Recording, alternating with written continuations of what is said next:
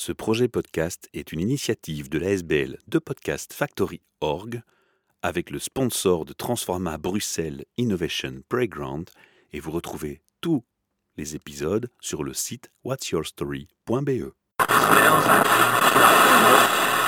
You're listening to the Podcast Factory. Bienvenue donc pour un nouvel épisode HR Meetup, votre podcast sur les ressources humaines et les passions au travail. Dans cet épisode, j'ai la joie et le bonheur de retrouver une personne que je connais déjà qui est venue souvent à notre micro. Un retour mérité que de lui annoncer, comme je l'ai fait récemment au téléphone, que ces interviews sont dans notre top 10 du nombre d'écoutes et de téléchargements de nos auditeurs. Donc bravo, Vivienne Coq. Merci Michel pour m'introduire de cette façon. Les auditeurs peuvent trouver tes premières interviews sur le site whatsyourstory.be avec l'outil recherche en tapant ton nom et ton prénom. Ils vont trouver tout de suite. Mais les gens, ils écoutent des podcasts dans la nature, dans une salle d'attente, dans le bus, en voiture, un peu partout. C'est la balado-diffusion. Donc, on va leur permettre d'en savoir un peu plus sur toi très rapidement, sans pour autant devoir aller rechercher un épisode. Alors, en quelques phrases, on va parler de télétravail. Tout à fait. Donc, mon nom est Viviane Coq. Je suis experte en accompagnement du télétravail dans les entreprises. Ça fait six ans que je fais ça et on part souvent d'un changement de culture, donc un accompagnement à ce niveau-là un screening juridique parce que mon Dieu, le cadre légal est très très important. Et puis après, on forme en fait les acteurs, les nomades du travail qui sont les managers, les équipes et les télétravailleurs. Tu ne travailles pas seul, souvent tu travailles avec d'autres experts, tu t'accompagnes d'autres talents. Et ton panel en fait que tu offres aux entreprises est souvent très large avec plein de possibilités, mais on va peut-être revenir sur ça à un autre moment où j'invite les auditeurs à aller réécouter ces premières interviews où tu interviens Oui. moult fois à notre micro. Viviane, depuis qu'on s'est vu la dernière fois, malheureusement, il y a un peu de temps qui s'est passé quand même, Oui, une petite année, une Michel. petite année. Dans cette année, il y a eu la pandémie et bouleversement des entreprises dans leur organisation, c'est le moins qu'on puisse dire. On avait déjà échangé ensemble sur le fait que bah forcément, comme les informaticiens, tu as certainement été beaucoup plus sollicité que d'habitude. Mais je te propose de commencer cette interview par un petit bilan sur les conséquences du Covid par rapport à ta vision, à ton travail. Qu'en penses-tu? J'ai été aussi très surprise par ce Covid et en me levant le matin, je pense que c'était le 18 mars, mon compagnon me dit écoute, je pense Viviane que c'est ton moment. Et en même temps, j'ai dit écoute, je reste vigilante vraiment parce que on touche la culture, on touche les mentalités et pour faire bouger ça, ben ce sont des fameuses plaques en fait. Sauf que là, il n'y a pas eu le choix. Parce que les entreprises qui avaient un problème de manque de confiance managériale par rapport à leurs employés se sont trouvées dans une situation où l'État, le pouvoir imposait confinement, télétravail. Donc il a fallu, un, implémenter l'infrastructure informatique, d'où ma Oui. référence aux informaticiens. Oui. Et puis deux, il a fallu, première chose, apprendre à faire confiance et à gérer les équipes à distance. Donc il y a déjà deux aspects dans ce qu'on mentionne ici qui sont importants. La confiance et la gestion à distance. Oui, et là, il faut quand même dire que je me suis frotté un peu les mains, hein, parce que là, Soyons honnêtes. Voilà. soyons honnêtes, on s'est dit, télétravail forcé va forcément Changer les mentalités. changer les croyances. Et c'est vrai que les managers ont dû faire avec, ils ont dû faire confiance malgré tout. Et ce qui est beau à voir, c'est que le chemin vers cette confiance, elle a quand même pris de l'ancrage en pas mal d'entreprises où ils se sont rendus compte, bah, finalement, c'est quelque chose qui fonctionne. Et en même temps, j'ai remarqué aussi après six mois de télétravail très intense que les managers perdaient aussi la cohésion de groupe, la confiance qui finalement n'était pas ancrée. Et donc, des vieilles faiblesses, on va dire, sont revenues à la surface. Est-ce que ça peut expliquer que soudainement, maintenant que le télétravail n'est plus forcément obligatoire pour tout le monde, on retrouve finalement des entreprises qui font une grosse marche arrière Oui. Et alors qu'en parallèle, les employés qui ont goûté au télétravail, eux, sont de plus en plus demandeurs et ça mène à une mini-guerre des talents parce que moi je connais plein de talents qui ont vraiment des belles ressources et que les entreprises se battraient pour les avoir. Tout à fait. Mais Michel. eux me disent clairement, moi, s'il n'y a pas de télétravail, c'est no way. Tout à fait, c'est que quand on dit ben, qu'on y goûte, eh ben, on n'a plus envie qu'on nous l'enlève. C'est-à-dire qu'on nous enlève le choix. Parce qu'il y en a plein qui ont envie de revenir au bureau. Mais il y en a plein qui ont envie aussi de rester encore un peu chez soi. Après la catégorie qui est entre les deux, qui veut un peu de télétravail, mais pas trop. C'est ça. Donc, trouver la bonne balance. Et bien sûr qu'il y a cette euphorie de retrouvailles, mais cette euphorie, elle a un certain temps aussi. Donc, on a comme ça l'idéal d'un bureau qu'on a manqué, et sur plein de choses, mais on va revenir. On va se rendre compte de l'inconfort d'être dans les bouchons, d'être dans le stress d'arriver à l'heure parce que les réunions sont toujours encore fixées à 9h du matin. Et que on se dit, bah tiens, j'avais quelques conflits online avec certains de mes collègues, maintenant je les vois en vrai. Oups, qu'est-ce qu'on fait? Se réhabituer aux énergies en live avec les personnes, l'écoute, l'attention, la concentration dans les réunions, il faut à nouveau réapprendre d'être en live. Et il y a ce challenge-là. Il y a aussi un autre challenge, et qui n'est pas des moindres, c'est que avec toutes ces réunions à distance, on a fait une intrusion dans la vie privée de nos collègues, parce que que tu le veuilles ou non, en arrière-plan, on entendait le chien, le chat, les enfants, la femme, la vaisselle, la femme de ménage, La déco. la déco, ben voilà. Et donc, c'est l'humain. Alors certains se sont protégés, ont utilisé les bons outils, d'autres n'ont pas pu le faire, ou n'avaient pas les moyens ou le temps, Oui. et ils ont dévoilé un peu leur vie privée. Et quelque part, ça devient, pour certains, positif, ça rapproche, parce qu'il y a des points communs. Pour d'autres, ça peut être négatif parce que ça met des préjugés sur ah, c'est tel type de personne et ça met des tensions. Est-ce que c'est aussi quelque chose que tu constates? Oui. C'est des feedbacks qui te remontent? Alors, avec le temps, depuis le télétravail qui est forcé, avec le Covid, les gens, ils ont appris à se dévoiler un peu d'une certaine façon et de se dévoiler à chacun sa façon. Il y a les C'est fonds une bonne ou une d'écran, mauvaise chose? Mais ça dépend d'une personne à l'autre, c'est pas à moi de le dire. Par contre, on peut respecter cette envie de protéger. Par contre, le visage, on le montre aussi au bureau. Et donc, on peut tout à fait flouter, mettre des palmiers en arrière-fond et montrer son visage. Donc, je dirais cette communication non verbale du visage, elle reste primordiale. Exact. Et il faut s'encourager l'un l'autre. Et je pense que justement, toutes ces applications qui permettent de maintenir un tantinet, son espace privé, permet ça. Après, à un moment donné, si quelqu'un continuellement ne met pas la webcam, le manager est tout à fait légitime de dire écoute, est-ce que techniquement tu es à l'aise? Est-ce que tu as besoin qu'on t'aide? Est-ce qu'on peut quand même se voir? Parce que c'est le dernier lien qui rapproche les humains, sûr, voilà, bien ne plus que le sûr. visuel. Le risque de déshumanisation, ben, il est là. Il est par le manque d'usage de la webcam, mais il est aussi dans la forme de communication et de connexion, dont l'informel. Donc il manque crucialement de l'informel. C'était quelque chose qui a été sous-estimé avant le Covid, qu'on a tout d'un coup vraiment considéré comme quelque chose de primordial. Mais maintenant, c'est c'est pas tout de créer un lien Zoom ou Teams et mettre la webcam et de faire un blabla time qui va faire qu'on est ensemble. Il va falloir trouver des animations. On va tous devenir, on va dire, des facilitateurs de liens en fait. Alors il y a encore un point que moi j'ai observé aussi. On a vu apparaître des meetings, des réunions qui tout d'un coup s'enregistraient en entreprise. Est-ce qu'on prendrait la peine de prendre un enregistreur et d'enregistrer les meetings et les conversations de meetings? Oui. Pourtant, le petit bouton enregistré bien tentant, est-ce que chaque fois chacun a eu l'honnêteté de l'annoncer aux autres? Alors ça, ça pose d'autres problèmes éthiques, déontologiques en entreprise. C'est aussi des choses sur lesquelles tu travailles, j'imagine. Michel, c'est complètement ça, c'est l'éthique digitale. Mais on n'a pas eu le temps de la préparer. Alors justement, dans les ateliers que je C'est là où tu donne, interviens. effectivement, on parle d'une charte de collaboration avec les meilleures pratiques, dont les meilleures pratiques comportementales. Ça, c'est un exemple. Et c'est super important que quand on a envie d'enregistrer, il faut l'annoncer, pourquoi, pour combien de temps? Et pour quelle personne, et demander l'accord de tous. Ouais. On n'enregistre pas comme ça. En plus, le lien de l'enregistrement, on le sauvegarde bien précisément et il a une durée de vie.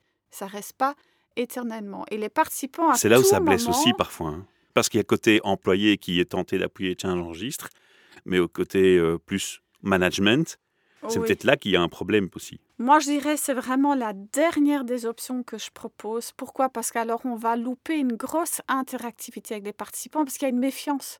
On va quand même faire attention à À ce qu'on dit, il y a un frein, la Il y spontanéité a un s'enlève. frein, et puis franchement, si on devait tout enregistrer, ça veut dire qu'on va tous participer, chacun aller à son tour dans sa bulle, mais alors on loupe tout l'objectif d'une réunion. Il faut vraiment qu'il y ait des raisons de quelqu'un qui est exceptionnellement absent, qui est peut-être à l'étranger, qui est malade, qui ne sait pas se déplacer, qui Ou est dans un objectif de formation. et encore, moi, dans mes formations, je le refuse en fait. Soit on est là à 100% dans la formation, ce n'est pas un spectacle, ce n'est pas une conférence.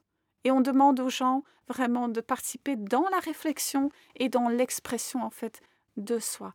quand on regarde un enregistrement, qu'est-ce qui se passe? On regarde les premières minutes, on fait comme à la télé, on zappe, on zappe, on zappe, et puis qu'est-ce qu'on fait? On va regarder que des fragments d'enregistrement pour après avoir un avis très mitigé sur la réunion alors qu'ils ont loupé l'essentiel. Donc on ne sait pas dans quelles conditions quelqu'un va visionner en fait ça. Donc je suis assez sceptique, c'est chouette que ça existe, mais il faut bien réfléchir dans quel contexte. Ben, moi, je vais rebondir surtout sur le point qui est le plus important à mes yeux dans ce que tu dis, c'est le consentement. Il y a là une invitation à faire aux managers qui nous écoutent et aux employés. Prenez la peine de dialoguer sur cet aspect-là avant de vous lancer dans une telle aventure, parce que quelque part, il y a aussi un vide juridique peut-être à ce niveau-là. Il y a des lois, elles sont très claires, mais par rapport à ce contexte-là, c'est quand même une situation très exceptionnelle. Donc, est-ce qu'il existe vraiment des lois qui régissent ça? Je me pose la question. On va dire le droit à l'image, le droit à son expression à soi. Après, bon, je travaille avec un avocat qui est spécialisé dans le télétravail où on met en place en fait une charte digitale. Ça veut Voilà. dire que ça doit même être signé, écrit et... alors pas pour chaque enregistrement, mais on signe effectivement cette charte globale. Ça veut dire que s'il y a eu un enregistrement qu'on a dit oui, mais qu'après on change d'avis, on a ce pouvoir de dire finalement je me sens pas à l'aise que ce lien est là Bah, ça rejoint la législation RGPD aussi. aussi. Donc voilà, grande prudence dans ça, mais au-delà du juridique, restons dans l'humain et de dire est-ce que ça a vraiment son utilité? Ne tombons pas dans le piège que tous les paramètres qui existent dans ces outils de collaboration, c'est parfois des gadgets, quoi, et qui rentrent peut-être pas en lien avec une vraie culture d'entreprise. Donc, restons bien vigilants sur ce qu'on met. Alors bien sûr, c'est pas le sujet de ce podcast. On a été un peu plus long là-dessus parce que c'était un très très bel exemple Ça m'intéresse. pour oui. illustrer quel est ton rôle, toi, dans ton travail avec les managers, avec les entreprises. Pourquoi est-ce qu'on a besoin de quelqu'un pour former sur le télétravail? Parce que ce sont des choses comme ça qui peuvent échapper aux entreprises et sur lesquelles il faut vraiment attirer une attention et l'œil d'un professionnel que tu es pour gérer ces aspects-là. Alors il y a d'autres aspects aussi. Ensuite, après Covid, et on espère que ce sera une fois pour toutes fini, on le souhaite à tous, on va se poser la question de retour à la normale. hein, ce grand mot, cette grande formulation magique que tous aspirent. La question qui va se poser là maintenant, et c'est le challenge aussi pour toi, et c'est un peu le futur de ton travail et de ton activité professionnelle, ça va être quoi la fréquence du télétravail idéal? Alors des entreprises euh, fixent ça à 50% du temps, 3 jours, d'autres sont plus généreux, vont jusqu'à 4 jours, une présence par semaine est suffisante. Il y en a d'autres qui disent maintenant c'est fini, tout le monde au bureau, on n'en parle plus, je veux plus en entendre parler. Là, je trouve c'est un peu triste limite, c'est un peu bête même. Mais bon, chacun fait comme il le sent. Là, je ne suis pas en mesure de juger. Alors toi, l'experte, quelle serait ta recommandation aux DRH, aux managers, aux patrons d'entreprise, aux entreprises qui nous écoutent? Moi, je dirais après cette expérience de télétravail forcé et ce recul par rapport à la réalité, c'est-à-dire quel a été le niveau de productivité des personnes, je pense qu'on a explosé les heures en télétravail. Le win-win, il y est plus que jamais. Donc de ce côté-là, je pense que c'est rare les entreprises qui ont vraiment perdu dans la productivité. Moi, je dirais une phrase. Si vous souhaitez profondément, sincèrement les meilleures conditions de travail, vous laissez le choix auprès de l'employé. C'est pas vous qui décidez. Oui, comme on l'a dit, ça intervient avec les talents en plus, parce que maintenant, les talents qui ont goûté à Bien ça sûr, ne veulent plus entendre parler d'un full-time euh, office. Bien sûr, l'employeur peut mettre quand même le cadre et je les invite sérieusement à aller à réfléchir sur ce cadre, mais dans ce cadre, il y a le choix. Par exemple, trois jours de télétravail maximum par semaine, au moins un jour où tous est ensemble aller au bureau pour cette connexion, pour bosser sur des projets ou d'autres choses. On met d'ailleurs ça aussi en place, les critères de qui revient au bureau et qui peut travailler de chez soi. Mais que, par exemple, c'est trois jours maximum et ne pensez pas que tout d'un coup les bureaux vont rester vides. C'est pas du tout ça. Il y a des personnes qui ont vraiment une overdose du télétravail qui vont peut-être pas épuiser leur stock, on va dire, de jours de télétravail et d'autres qui vont les prendre. Mais rien que cette satisfaction de savoir si je veux, je peux. Eh ben, cette notion-là de liberté, Le self-leadership, c'est voilà. le mot-clé. hein. Et on est dans un monde d'adultes. Ouais. Ça a bien marché à temps plein, donc où est le problème? Aller à trois jours. Par contre, il faut que ce qu'on fait au bureau a du sens aujourd'hui. Il faut que les gens ils ont envie de revenir quand même et de se dire bah voilà, il faut que ce soit un lieu sexy, attractif au niveau humain. C'est C'est dual, hein. hein. C'est dual. hein. Je crois que les entreprises vont peut-être devoir même, moi je pense, à être amenées à revoir leur structure interne. Je m'explique. Quand tu faisais du télétravail full-time, les gens, qu'est-ce qu'ils ont commencé à faire? Souvent, c'était permis. Pas pour tous, mais beaucoup. C'était tu pouvais aller conduire tes enfants à l'école, Bien sûr. te déconnecter, ce que tu faisais pas quand tu étais au bureau. Et oui. Puis euh, tu pouvais à la limite faire une vaisselle le midi après avoir euh, fait ton Et lunch. pourquoi pas une petite sieste, Et Michel pourquoi pas une petite sieste chez certains, mais tu rattrapes tes heures parce que tu sais qu'à la fin de la journée, tu seras évalué sur ta charge de travail. Et donc cette liberté-là, cette facilité, cette aisance, cette flexibilité horaire, tu y as pris goût aussi. Et puis tout d'un coup, tu reviens au bureau, c'est plus possible. Donc là, c'est le côté, je dirais, employé. Et côté employeur, il y a, ben, j'ai des bureaux avec des coûts, des charges, de place, de location de loyer, de frais, etc., etc., etc. Et tout d'un coup, j'ai descendu ces charges, mais là maintenant, elles vont remonter. Tout n'est pas noir et blanc. Il y, a, il y a une zone grise, encore une fois, ici aussi, qu'il est utile d'essayer d'atteindre, je pense. Je pense que c'est une opportunité de dingue pour pouvoir rebondir avec ce Covid et de continuer sur sa lancée. Oui, ça a été très inconfortable pour plein de choses, mais ça a été lié au manque de préparation. Tout simplement, les entreprises n'étaient pas prêtes. Quand moi j'allais à des soirées de réseautage et que je proposais mon accompagnement, parfois on fronçait des sourcils. C'est ah quoi bon cette alien? C'est quoi ça? Et maintenant, tous, ils sont là sur le pont. Alors, continuons comme ça. On comprend encore les questionnements, mais on les aide, nous, dans cette réflexion-là, à cadrer ça. Pourquoi? Bien sûr qu'on souhaite de l'autonomie, de l'entrepreneuriat, finalement, auprès des collaborateurs, mais on ne souhaite pas que le télétravail soit à la carte. C'est ça qui fait peur. Mais ça, on peut le cadrer.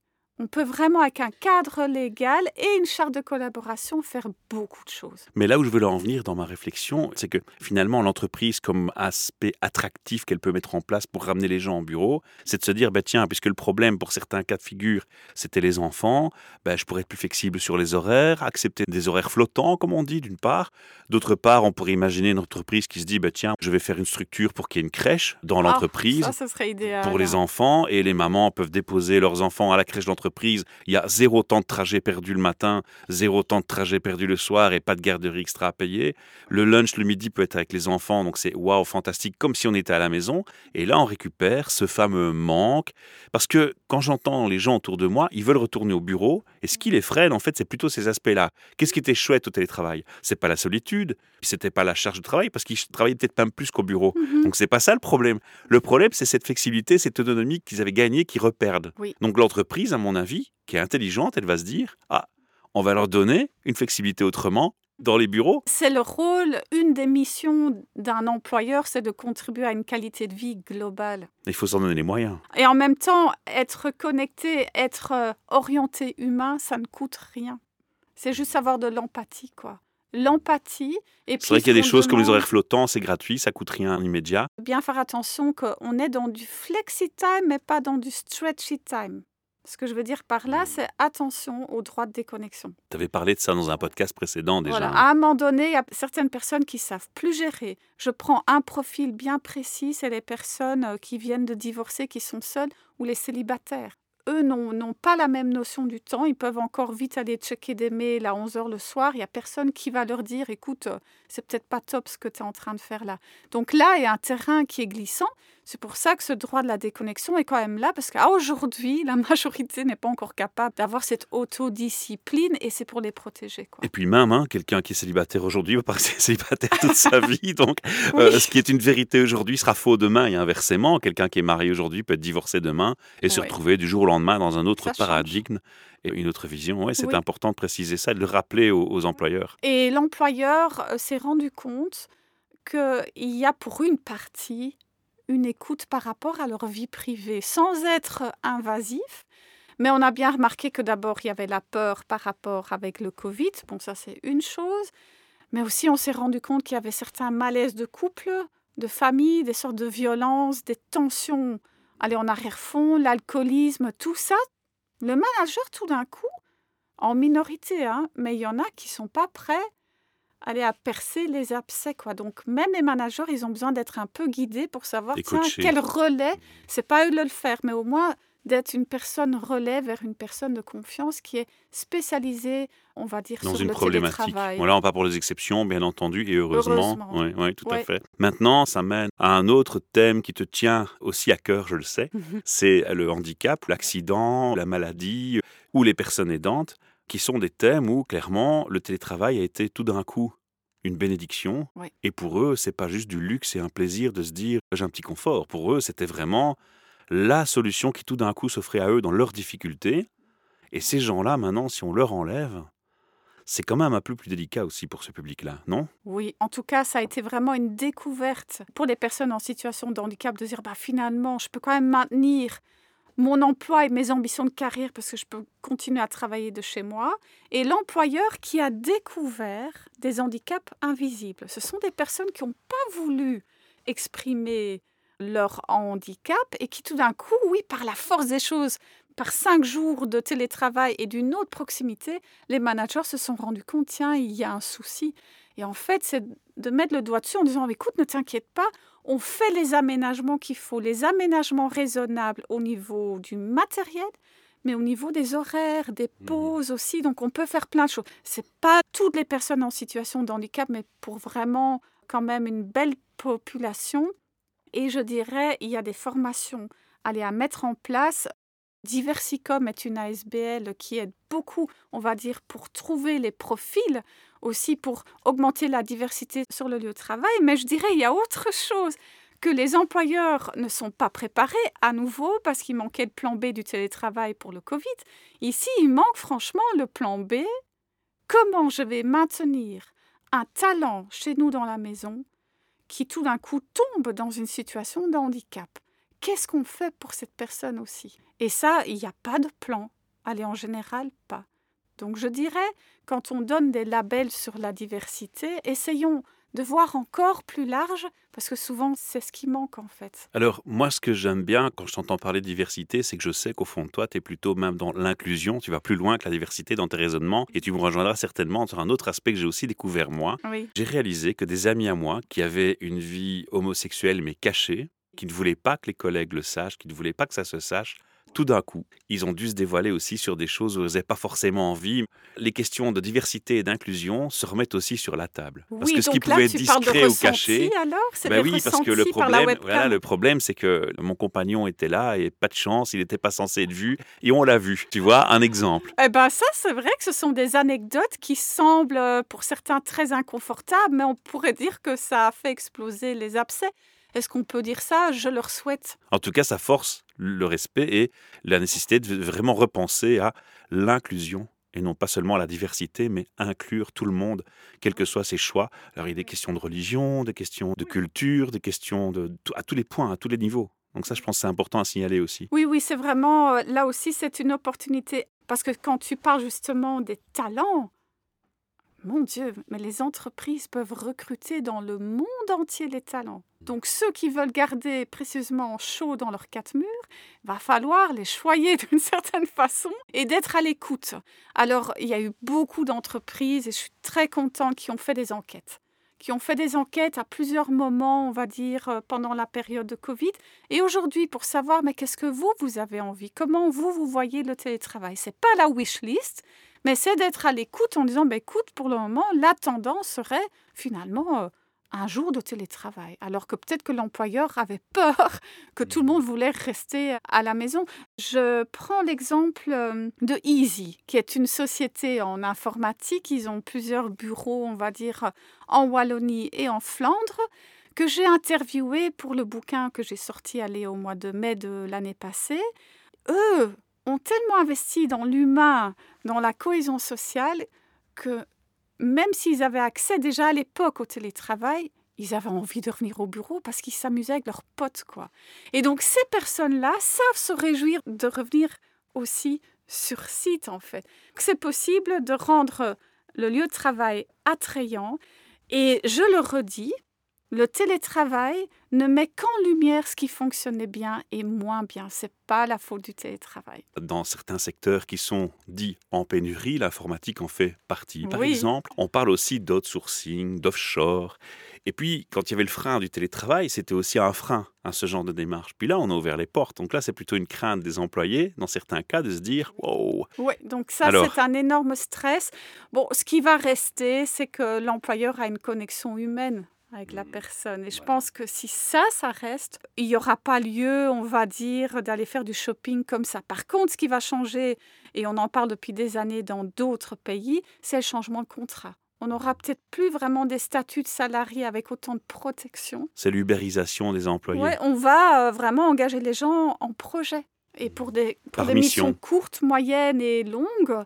Et donc là, à ce moment-là, ben, les gens vont vraiment être, je pense, aussi beaucoup plus engagés dans ce qu'ils font pour certaines hein, personnes. Je ne vais pas te quitter avant que tu rappelles aux auditeurs sur quel site internet on peut trouver des informations sur toi pour compléter ce podcast, mais aussi pour te contacter ou faire appel à toi pour une mission en entreprise, que ce soit une petite PME ou une grande entreprise. Je Oui. pense que tu es capable d'assumer et en plus tu assumes dans plusieurs langues. En effet, donc en néerlandais, en anglais et en allemand s'il le faut aussi. Quadrilingue parfaite. Alors n'hésitez plus, messieurs, dames, patrons d'entreprise. Voilà, il n'y a même plus de question de langue. Alors, le site web, si vous voulez aller voir, nestyourdesk.be, mon numéro de téléphone 0485 801 633 et je serai ravie d'entendre les futurs projets de télétravail durable. Si ça, c'est pas la flexibilité, moi je tire mon chapeau. Alors, les auditeurs qui ont envie de participer à ce genre d'échange avec moi peuvent venir à mon micro. Il suffit d'envoyer un mail à guest at thepodcastfactory.org et de me proposer un sujet qui est un lien avec une passion au travail et l'envie de partager cette passion ou un thème RH puisque c'est le projet HR Meetup qui est ainsi défini. Alors si vous avez envie de remercier ces gens qui viennent à mon micro, parfois ils font aussi la promotion de leur activité indirectement, mais quelque part ils partagent avant tout leur expérience, leur connaissance, ils nous consacrent du temps et ils vous permettent d'avoir un moment de détente en les écoutant. Si vous avez envie de les remercier, c'est très simple, il y a un geste facile à faire et gratuit. C'est un like et un partage de ce podcast, parlez-en autour de vous, faites-le connaître. Ça nous aide à l'SBL et puis ça aide et ça félicite aussi nos invités. Merci à tous, à très bientôt. Merci Michel, merci beaucoup. You're listening to the Podcast Factory. Ce projet podcast est une initiative de l'ASBL de Podcast Factory Org avec le sponsor de Transforma Bruxelles Innovation Playground et vous retrouvez tous les épisodes sur le site whatsyourstory.be.